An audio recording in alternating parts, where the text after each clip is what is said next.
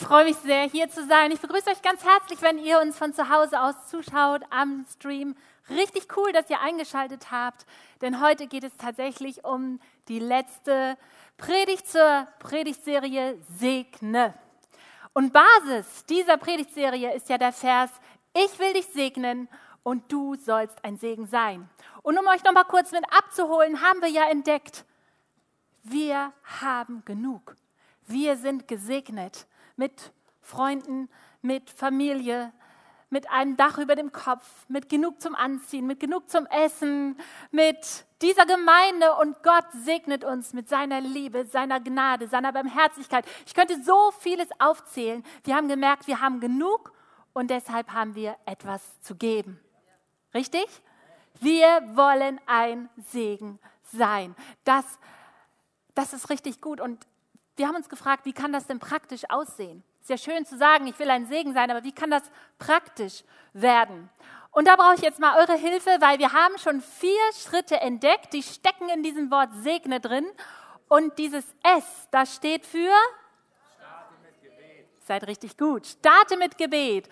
E heißt? Einfach zuhören. G? Gemeinsam essen. Und dann kommt das N? Und heute E noch einmal erzähle die Geschichte. Wer von euch hört gerne Geschichten?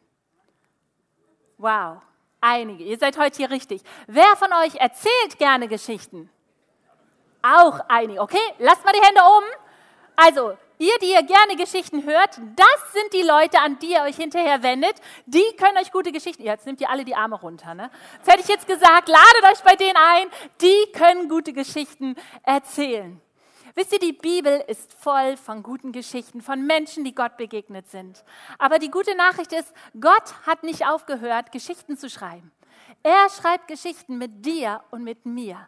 Und diese Geschichten wollen wir heute anschauen. Es geht also erstens um deine persönliche, meine persönliche Geschichte mit Gott und zweitens um die Geschichte mit Jesus. Und wir wollen einsteigen, indem wir eine ganz persönliche Geschichte hören von Michael aus der Elim-Kirche Sternschanze.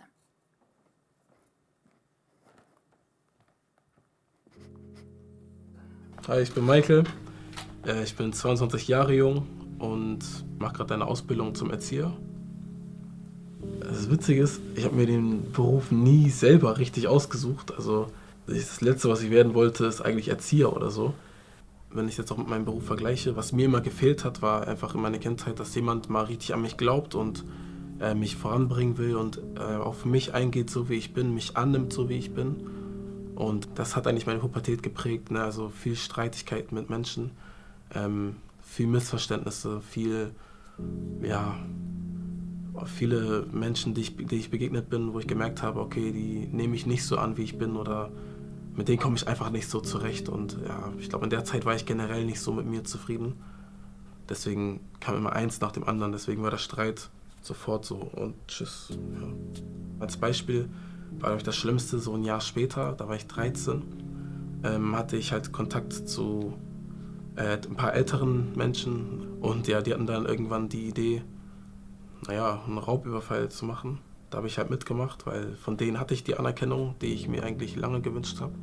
Ich hatte ein schlechtes Gewissen und habe dann das erste Mal gebetet, Gott, wenn es dich wirklich, wirklich, wirklich gibt und du wirklich gut bist, hilf mir daraus. Das war so meine erste Erfahrung überhaupt, wo ich gedacht, oh krass, Gott ist ja irgendwie echt, da macht er echt was. Woran glaube ich eigentlich wirklich?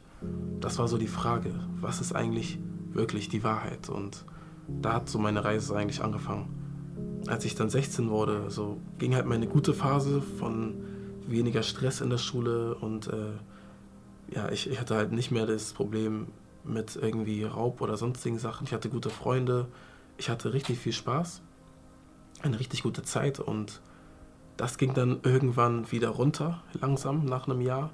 Ich habe mich dann gefragt, was ist hier eigentlich los? Also ne, was soll das? Dann gehe ich halt schon in die Kirche und ja, bringt halt irgendwie anscheinend gar nichts. Alles wird schlimmer.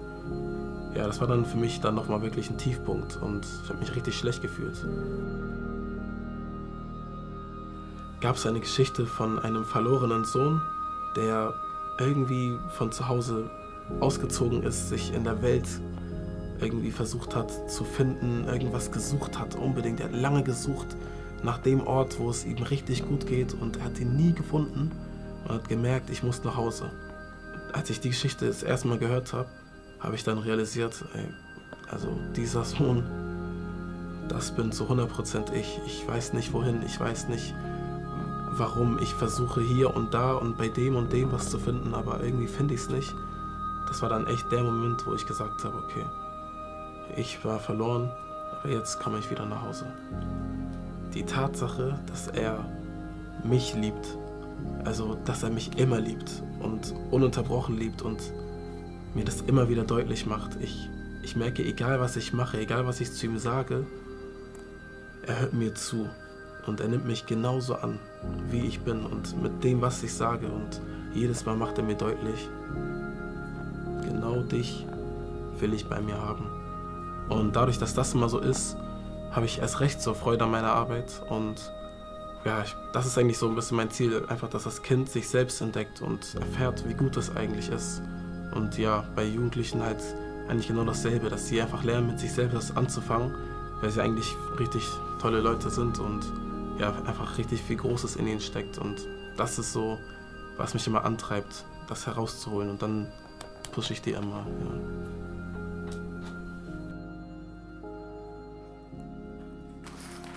Ja.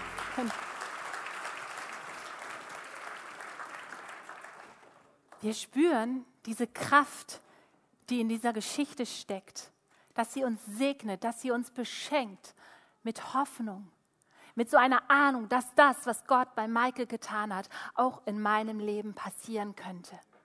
Und deswegen sage ich, los geht's, lasst uns unsere Geschichte erzählen.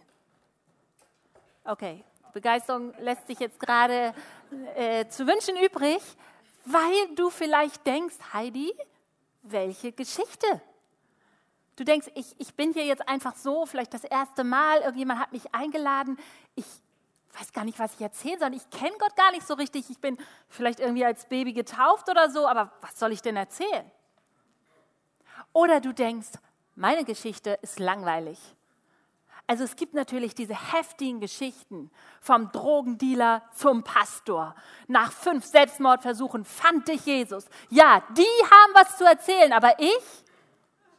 Oder du denkst, wow, ich schäme mich für meine Geschichte. Was mir angetan wurde, dann, daran trage ich schwer. Und ich, ich fühle mich minderwertig und darüber reden schon gar nicht.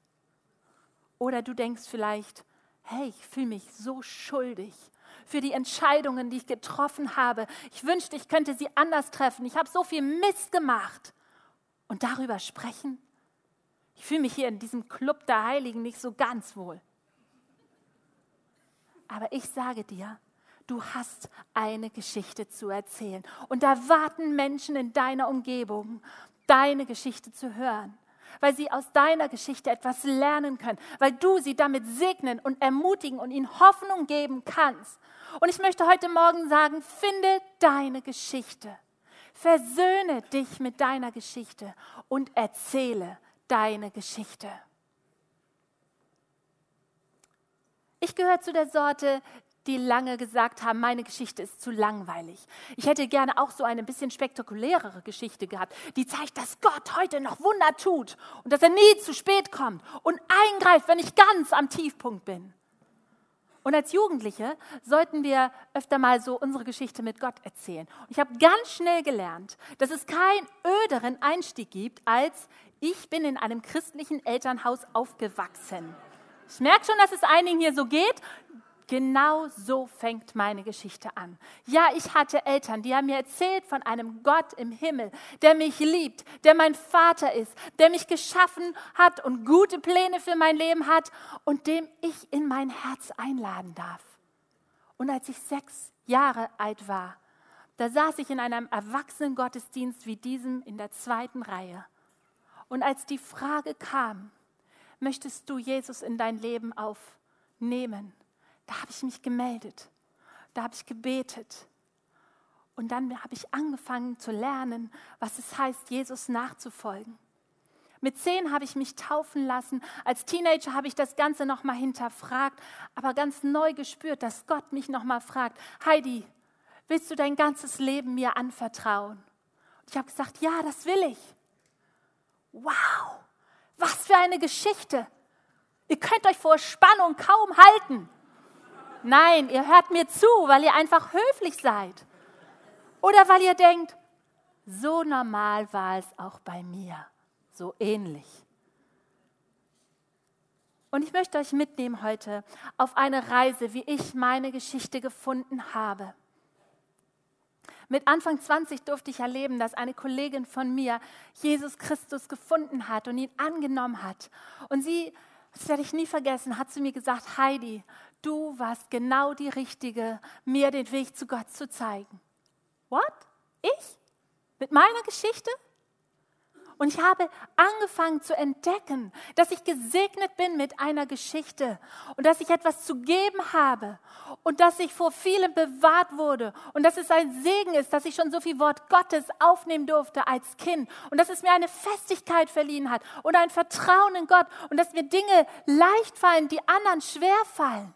Ja, es ist ein Segen gewesen und ich darf das einbringen, ich darf das weitergeben. Andere Leute dürfen und können etwas davon lernen. Und ich sage dir, du hast eine Geschichte, die es wert ist, erzählt zu werden. Und da warten Menschen, die deine Geschichte hören müssen. Und während ich erzähle, was, was ich erkannt habe, was andere Menschen aus meiner Geschichte lernen können, bete ich, dass du deine Geschichte findest und ganz neu wertschätzt. Weil ich glaube, Menschen werden gesegnet werden, wenn sie deine Geschichte hören. Seid ihr bereit? Meine Geschichte zeigt uns erstens, jeder braucht Rettung. Auch ein sechsjähriges Mädchen. Ja, hatte ich jetzt wirklich schon so viel Schlimmes getan? Mit sechs? Ja, ich hatte so ein paar Gummibärchen zu viel genommen. Und dafür brauchst du Rettung, Heidi. Wisst ihr, wir müssen verstehen, es waren nicht meine Taten, weswegen ich Rettung brauchte, sondern der Zustand, in dem ich lebte. Die Bibel zeigt uns, dass Gott mit dem Menschen in einer ganz engen Beziehung leben wollte. Und der Mensch, namentlich Adam und Eva, haben sich entschieden, aus dieser Beziehung rauszugehen und ihr Leben selbst zu bestimmen und nicht mehr danach zu fragen, was Gott sagt. Und aus dieser Haltung heraus resultieren dann viele böse Taten, die wir so erleben. Aber das ist nicht die eigentliche Sache, um die es geht, sondern es geht darum, dass wir alle seitdem in einen Zustand hineingeboren werden der Sünde, egal wie viel Gutes oder Schlechtes wir tun. Die Bibel beschreibt das in Römer 3, Vers 9. Alle Menschen leben unter der Herrschaft der Sünde. Es gibt keinen, auch nicht einen einzigen, der ohne Sünde ist. Wow, das ist mal Klartext, oder? Aber eine Situation wird nicht besser, wenn wir nicht drüber reden.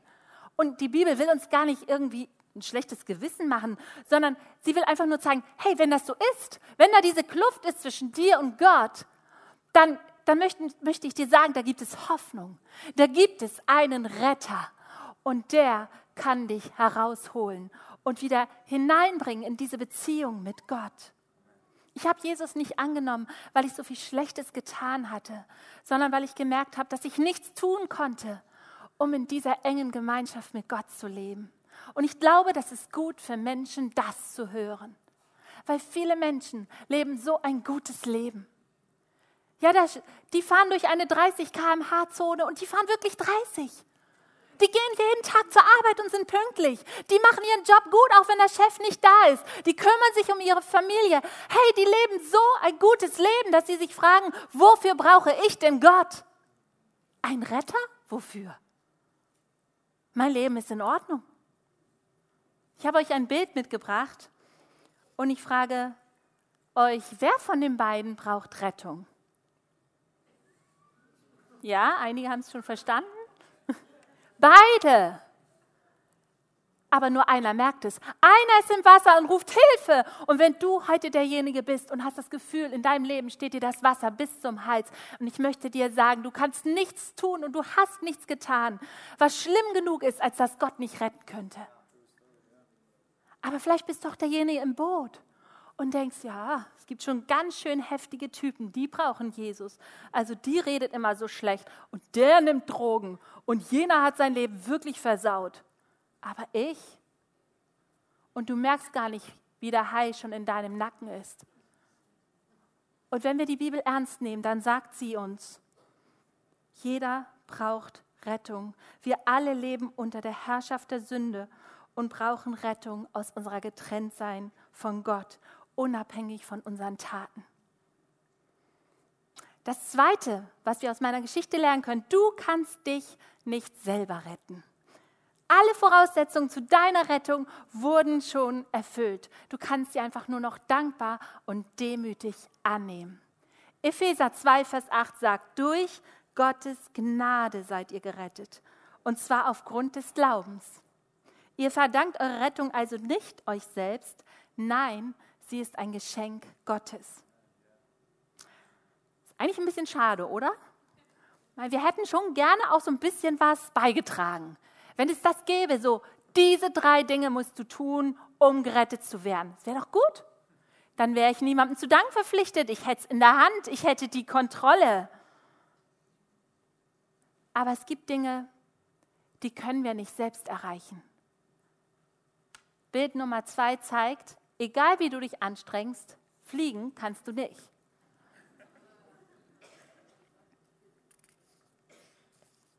In unserem Leben geht es so oft um Leistung, aber es gibt einige Dinge, die kannst du nicht erreichen, egal wie du dich anstrengst. Da geht es um Vertrauen. Und Jesus annehmen ist einfach. Und du denkst vielleicht, das ist mir zu einfach, zu simpel. Ich soll einfach nur beten und sagen, Jesus, komm in mein Herz. Ja, es ist so einfach, dass ein sechsjähriges Mädchen das schon machen kann. Aber ich sage dir, es ist nicht leicht. Es kann nämlich so viel schwerer sein, sich auf jemand anderen zu verlassen und um Hilfe zu bitten, als alles selbst in der Hand zu haben, oder? Wir waren mal im Urlaub, Matthias und ich, und hatten vor, mit dem Auto durch die Wüste. Und als wir so die letzte Zivilisation verließen, war da noch so ein Mann, der hat gesagt, nehmt mich mit, ich Führer durch die Wüste. Wir gucken uns so an, Führer in der Wüste. Die Wüste ist platt wie ein Pfannkuchen. Wir fahren immer Richtung, weiß ich nicht, Süden und das wird schon gehen. Nö, brauchen wir nicht, danke, wir schaffen das schon alleine. Ich muss zugeben, ich saß am Steuer und wir fuhren, ja, er lacht schon, und wir fuhren los und die, die Oberfläche sah ganz gleich aus. Aber nach einiger Zeit merken wir, einige Stellen sind viel sandiger als andere, tiefsandig und man sieht es nicht. Und es kam, wie es kommen musste und ich fuhr in so eine riesen Sand, wie nennt man das, Lache rein und wir steckten fest. Und wir stiegen aus und wir buddelten den Sand weg und wir stopften irgendwelche Büsche darunter. Äh, schweißtriefend arbeiteten wir und versuchten, das Auto wieder flott zu bekommen. Und dann kam da so ein Mensch entlang und fragte, braucht ihr einen Führer? Wir so, ja, ja, steig ein, komm. Wir hatten nur zwei Plätze vorne, ich saß die ganze Zeit auf, dem, äh, auf der, dieser Handbremse, aber es war mir egal. Und wenn er gesagt hat, fahrt rechts, sind wir nach rechts gefahren. Wenn er gesagt hat, fahrt links, sind wir nach links gefahren. Und wir sind durchgekommen. Vertrauen kann manchmal so schwer sein. Es kann so schwer sein zu sagen, in unserer Ehe hakt es, wir brauchen jemanden, der uns hilft. Es kann so schwer sein, als Mutter zuzugeben, ich brauche Beratung mit meinem Kind. Es kann so schwer sein zu sagen, in einem meiner Lebensbereiche, da bin ich in einer Sackgasse und ich brauche Hilfe. Ich brauche Hilfe in meinem Job, ich bin irgendwie überfordert bei meinem Studium. Und es kann so schwer sein, sich retten zu lassen. Es ist so schwer, Kontrolle abzugeben und zu vertrauen. Aber vielleicht sagt Jesus gerade deshalb, wenn ihr nicht umkehrt und wie die Kinder werdet, könnt ihr nicht ins Himmelreich kommen. Wisst ihr, Kinder wissen, dass sie auf Hilfe angewiesen sind. Für Kinder ist es lebensnotwendig zu vertrauen. Und dann werden wir älter und das Leben spielt so mit uns mit, dass wir mehr oder weniger alle enttäuscht werden. Aber vielleicht ist heute der Tag, wo du sagst, ich will aufhören, mich in einem Bereich selbst abzustrampeln. Und ich bin demütig genug zu sagen, ja, ich brauche Hilfe. ich merke, dass es nicht meine Taten sind, die mich retten, sondern dass es Jesus ist, der schon etwas für mich getan hat. Drittens, Gott nimmt Kinder ernst. Jesus sagt, lasst die Kinder zu mir kommen und haltet sie nicht zurück. Wisst ihr, Gott sieht Kinder ins Herz. Gott hört ihre Gebete. Unterschätze nie das Gebet eines Kindes. Seht ihr hier auf diesem Bild, die übrigens Dominik Stein gemalt hat. Good job, oder? Oh. Ihr seht es gleich. Ich habe lange mit in der Kinderkirche mitgeholfen und wisst ihr, es war für mich immer ein heiliger Moment, wenn eins der Kinder gesagt hat, Heidi, ich möchte mein Leben Jesus geben. Und ich glaube, dass meine Geschichte allen, die etwas mit Kindern zu tun haben, etwas lehren kann. Egal, ob du Erzieher oder Sozialarbeiter oder Großmutter oder Eltern bist. Wenn Gott Kinder ernst nimmt, dann sollten wir es auch tun. Und ich frage dich, schauen wir unseren Kindern ins Herz? Wissen wir, was in ihrer Seele vor sich geht? Oder ist unser Fokus manchmal so sehr auf das Äußere bedacht? Ja, wir wollen ihre Talente fördern. Oh, er ist so musikalisch, dann fahre ich ihn immer zum Unterricht. Oh, Hauptsache, sie ist keine Außenseiterin in ihrer Klasse. Wie kann ich ihr Kinderzimmer schön einrichten? Und das ist alles gut und notwendig. Ja, wir sollten das tun. Aber vergessen wir bei all dem Guten, was wir für unsere Kinder tun, manchmal uns um die Seele unserer Kinder zu kümmern, ihnen den Weg zu Gott zu zeigen, zu sehen, welche Herzensbedürfnisse sie haben. Und wie kann das praktisch aussehen? Ich möchte nur eine Sache nennen. Passend zum Thema möchte ich nur sagen, erzähle, erzähle. Erzähle von Gott, dass Gott sie liebt, dass Gott sie mit einem Plan geschaffen hat dass sie wertvoll sind. Es gibt Kinder hier bei uns in Hamburg, die haben das noch nie gehört. Erzähle aus deinem Leben mit Gott. Erzähl doch mal, wie und warum du die Bibel liest und dass du es manchmal vergisst und warum du dann doch wieder anfängst. Hast du schon mal erzählt, warum du in den Gottesdienst gehst, in die Kleingruppe? Hast du mal erzählt, wie es dir damit geht, wenn Gott zu schweigen scheint. Ich versuche das viel zu machen, mit den Kindern über solche Themen zu sprechen. Ich habe ihnen erzählt, was wir hier im Saal vorhaben. Und sie wissen, wie wir auf Gott gehört haben, was wir beitragen können. Sie wissen sogar, was wir, was wir hineingegeben haben an Finanzen. Sie wissen, dass ich hier heute Morgen stehe und predige.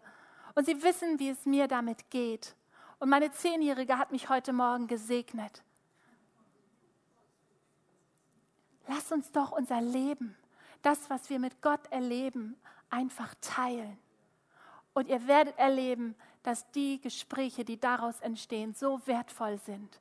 Und dass manchmal unsere Kinder Dinge beschäftigen, die viel tiefer sind als das, was so äußerlich zu sehen ist. Ja, das kostet auch Zeit und Kraft, aber meine Geschichte lehrt uns, dass Kindergebete und Entscheidungen, die Kinder treffen, Auswirkungen auf das ganze Leben haben können. Und ich glaube, das kann uns motivieren, manchmal manche Dinge nicht zu tun, um uns um die Seele unserer Kinder zu kümmern. Und noch eines lehrt uns unsere Geschichte. Könnt ihr noch? Meine Geschichte. Jeder muss sich entscheiden.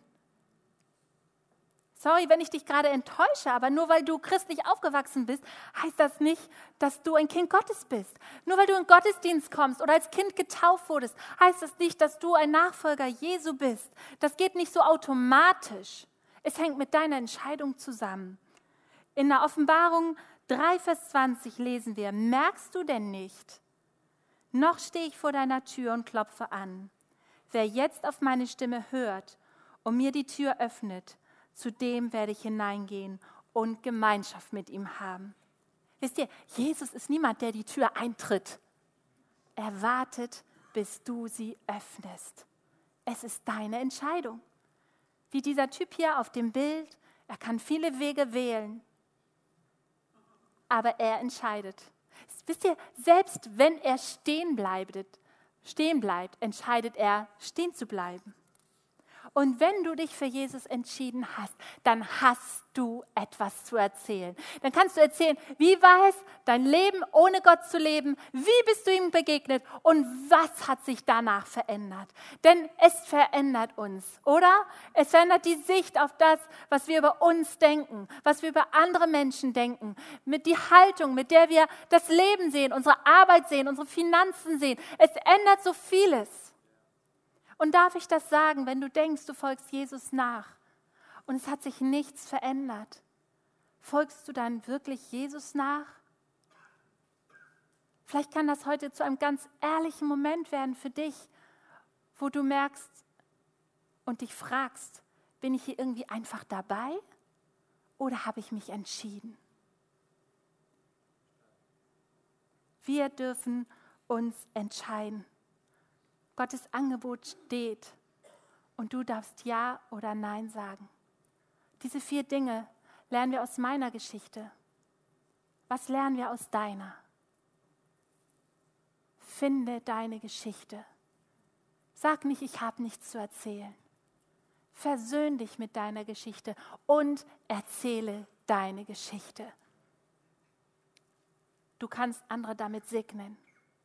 Und weißt du was? Deine Geschichte ist Teil einer großen Geschichte. Einer Geschichte, die Gott mit den Menschen schreibt. Und das ist die Geschichte von Jesus. Die wollen wir noch anschauen, die Geschichte von Jesus. So, ich gönne mir das mal. Die Geschichte von Jesus steht zusammengefasst in Johannes 3, Vers 16. Denn so sehr hat Gott die Welt geliebt, dass es seinen einzigen Sohn gab, damit alle, die an ihn glauben, nicht verloren gehen, sondern das ewige Leben haben. Ist das eine gute Nachricht? Da gibt es einen Gott, der liebt uns so sehr, dass er das Beste gab, damit wir nicht verloren gehen. Und was machen wir? Wir zählen alles Mögliche weiter. Ich habe ein neues Rezept gefunden. Dort musst du mal in Urlaub hinfahren. Oh, der Arzt, der ist ganz toll. Aber die beste Nachricht, die wir haben, behalten wir dann doch lieber für uns. Und wir fragen uns vielleicht manchmal sogar, soll ich die weitererzählen oder soll ich einfach nur ein vorbildliches Leben führen? Soll ich einfach einen Fisch an mein Auto machen oder ein christliches Armband um mein Handgelenk? Die Geschichte von Jesus ist die beste Nachricht. Und die Wahrheit ist, wenn wir anfangen, für Menschen zu beten, ihnen zuzuhören, mit ihnen zu essen und ihnen einfach zu dienen, dann wird es Momente geben, wo sie offen sind und wo du etwas erzählen darfst. Leute, ich rede ja nicht davon, dass wir irgendwas Peinliches machen, sondern dass wir mit Weisheit und Sensibilität den Menschen etwas mitteilen aus unserem Leben, sie beschenken mit einer Erfahrung, die sie ermutigen kann und die ihnen helfen kann. Und natürlich ist es wichtig, unser Lebensstil. Aber ich würde sagen, Dein Lebensstil macht die Leute neugierig und deine Worte glaubwürdig, aber es macht deine Worte nicht überflüssig. Denn die Nachricht von Jesus soll ja geglaubt werden. Und wie können sie glauben, wenn sie es nicht hören? Du kannst andere segnen, indem du die Geschichte von Jesus erzählst. Und manchmal, manchmal da, da wissen wir gar nicht, wie wir das machen sollen und fühlen uns vielleicht überfordert und haben Angst davor. Ich weiß nicht, ob ihr das kennt. Man ist so nichtsahnd unterwegs, sitzt irgendwie mit jemandem bei der, in der Mensa, steht am Bus, äh, geht spazieren und dann kommt so eine Hammerfrage aus der Hüfte und der sagt, sag mal, du gehst doch sonntags immer in den Gottesdienst. Glaubst du echt an Gott? Äh, und dann denken wir, was sage ich jetzt? Uns schwirrt alles von der Bibel, von Jona bis zur Offenbarung durch den Kopf und wir finden nicht die richtigen Worte, oder? Geht's nur mir so? Und gefühlt haben wir dann zwei Minuten Zeit, um die beste Botschaft weiterzugeben. Und wie wäre es, wenn wir das einfach mal ausprobieren? Die Geschichte von Jesus in zwei Minuten zu erzählen, okay? Dazu brauche ich jetzt einen Freiwilligen. Alle wollen gerne, aber ich nehme Saskia. Saskia, wir stellen uns jetzt mal vor, dass wir an der U-Bahn sitzen und auf dem Schild sehen, wir haben noch zwei Minuten Zeit. Und dann fragst du mich. Sag mal, Heidi, du glaubst ja so an Gott, oder? Warum eigentlich? Oh, also, weißt du was? Ich habe Gott als einen Gott kennengelernt, der mich unendlich liebt, der mich annimmt, wie ich bin, der mich bedingungslos liebt und der meinem Leben Sinn und Hoffnung gibt. Und weißt du was? Das Gute ist, dass er dich auch liebt. Egal, ob du dich für ihn interessierst oder nicht, er sehnt sich nach, nach Gemeinschaft, nach einer Beziehung mit dir. Okay, und wenn es dann so diesen liebevollen Gott gibt, von dem du sprichst, warum sieht dann mein Leben nicht so liebevoll aus und die Welt irgendwie auch nicht so rosa schön? Ja, das stimmt. Ich glaube, dass wir nicht so viel von Gottes Liebe mitbekommen, weil, weil wir ihn ignorieren. Weil wir unser Leben eigentlich nicht nach den Maßstäben ausrichten, die Gott uns mitgibt. Wir leben unser Leben und machen unser Ding und suchen unseren Sinn, wo wir wollen. Und dann sieht die Welt so aus, wie sie aussieht. Das nennt die, Sünde, das nennt die Bibel übrigens Sünde, so unsere Alleingänge von Gott. Sünde ist einfach etwas, was uns trennt von Gott. Ja, und wenn wir dann getrennt sind von Gott, was, was kann man dann machen, deiner Meinung nach? Aber weißt du, es ist schon, du kannst gar nichts machen, es ist schon alles gemacht. Gott liebt uns so sehr, dass er Jesus, seinen Sohn, auf diese Welt gesandt hat. Und Jesus lebte ein Leben wie wir, aber fehlerlos. Und er konnte deshalb unsere Schuld auf sich nehmen und den Preis für unsere Schuld bezahlen, was der Tod ist. Und er starb, aber er hat den Tod überwunden, weil er wieder auferstanden ist. Und deswegen kann er uns allen ein neues Leben anbieten. Also ich finde, das klingt richtig gut und ich freue mich auch, dass du da so deinen Halt gefunden hast. Aber was hat das mit mir zu tun? Ja, ein Geschenk kann man annehmen oder ablehnen. Und es ist einfach die Frage, ob du das möchtest, ob du Gott vertrauen möchtest, ob du sagst, ich will das glauben, dass er für mich starb, dass er für mich auferstand und dass ich ein neues Leben mit ihm haben kann. Okay, ich glaube, da muss ich drüber nachdenken. Da ist auch meine Bahn. Wir sehen uns. Ciao, Saskia. War schön mit dir. Huh, denken wir dann. War ein bisschen länger als zwei Minuten, aber ich wollte einfach zeigen, du kannst es. Du musst nicht alles erklären. Du musst nicht denken, oh, das überlasse ich meinem Pastor, der hat mehr Ahnung davon. Aber das, was du verstanden hast, das, was du bekommen hast, das darfst du weitergeben, das darfst du teilen. Und wisst ihr was? Wir können uns darauf vorbereiten. Wir können auf diese Situation uns vorbereiten, dass wenn so eine Situation kommt, wir das Gefühl haben, wir sind bereit. Und ich möchte euch eine, einen Weg noch mit an die Hand geben, wie man gut erklären kann, wie man ein Kind Gottes wird. Und das nennt sich The Four. Ihr könnt das auch nachschauen im Internet, da gibt es ganz tolle Hilfsmittel zu. Aber im Prinzip geht es darum, um vier Zeichen. Na, soll ein Herz sein. Das sagt, Gott liebt mich. Der zweite Schritt ist, ich habe gesündigt und bin deshalb getrennt von Gott. Der dritte Schritt ist, Jesus starb am Kreuz. Und der vierte Punkt ist, Will ich das für mich glauben? Wie will ich mich entscheiden? Und diese vier Punkte helfen uns. Ich schaue gerade nach meinem Heft. Ihr habt ja auch, viele haben schon dieses Heft bekommen. Segne. Danke, Saskia. Dort steht es auch noch mal drin. Und es ist eine praktische Möglichkeit, wo du in dieser Woche sagen kannst, hey Gott, was ist eigentlich meine Geschichte mit dir? Und wie könnte ich, wenn diese Gelegenheit da ist, die beste Nachricht der Welt weitersagen?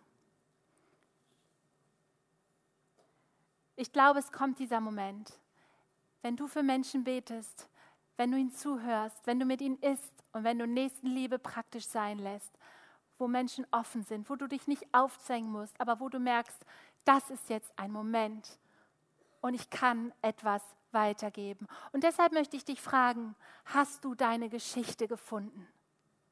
Hast du dich mit deiner Geschichte versöhnt? Dann erzähle sie. Du hast etwas zu geben. Und es gibt Menschen in deiner Umgebung, da bist du genau der oder die Richtige, um deine Geschichte zu erzählen und ihnen den Weg zu Gott zu zeigen. Und zweitens, sie erkennen die beste Nachricht der Welt und wir dürfen sie weitergeben. Sei weise, sei sensibel, aber sei auch mutig. Du bist gesegnet und du hast etwas zu geben. Und ich glaube, so kann dieser Wunsch, ich will ein Segen sein, ganz, ganz praktisch werden kann Auswirkungen haben auf dein Leben. Mehr als du es dir vorstellen kannst. Lass uns beten.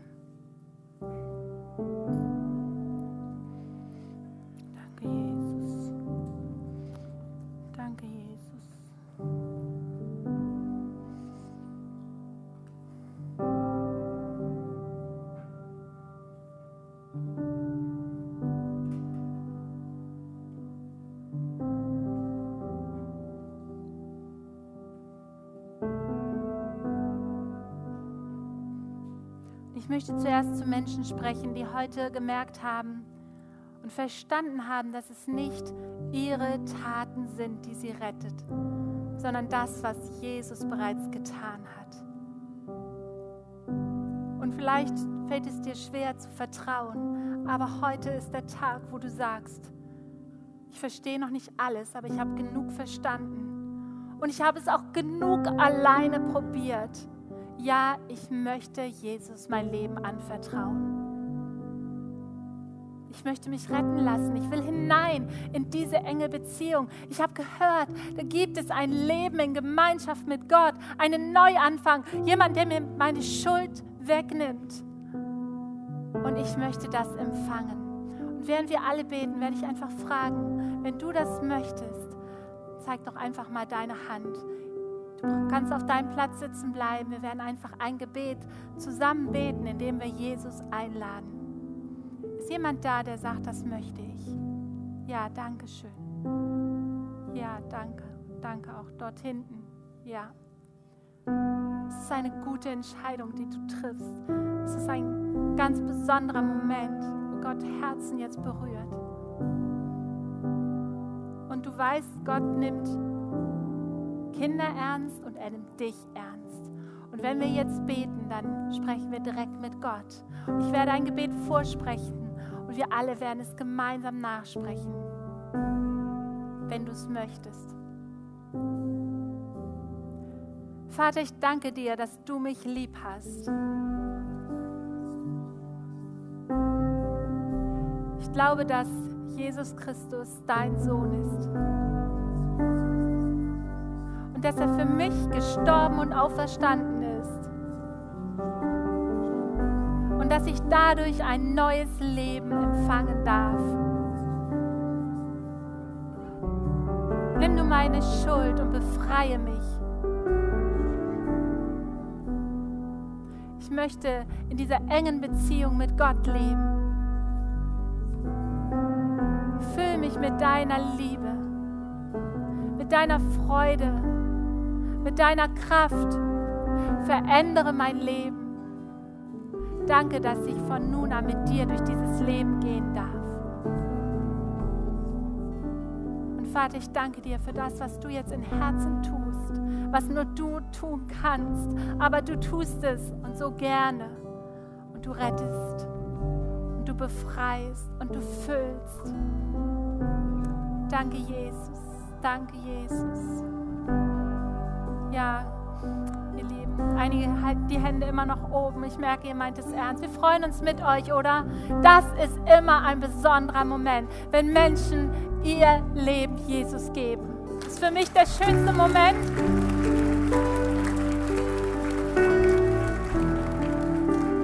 Und wenn du diese Entscheidung schon getroffen hast, möchte ich dich nochmal mitnehmen. Ich möchte, dass du dir vorstellst, dass solche Momente bei dir passieren an deinem Küchentisch, an deinem Gartenzaun, in deinem Büro, an deiner Uni auf dem Flur. Glaubst du das? Glaube ich das? Einige nicken. Kommt, lass uns noch mal beten. Gott, du siehst unsere Ängste, du siehst unser Herz.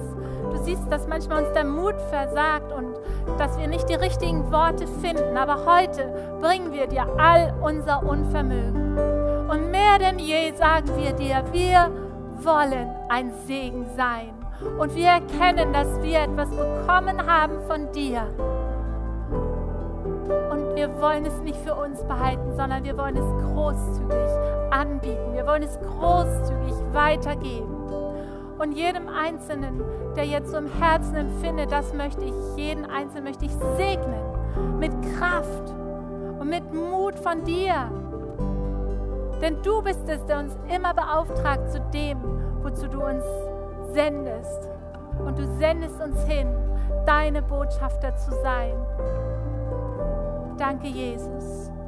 Danke, Jesus. Ich glaube, dass es eine Woche sein wird, in dem du in unser Leben hineinredest, in dem wir unsere Geschichte finden, in dem wir uns auch damit versöhnen, dass es so oder so gelaufen ist, in der wir aufhören zu sagen, meine Geschichte ist zu langweilig oder meine Geschichte ist zu schlecht, sondern in der wir sagen, meine Geschichte ist etwas, was Gott mir gegeben hat und ich werde sie erzählen.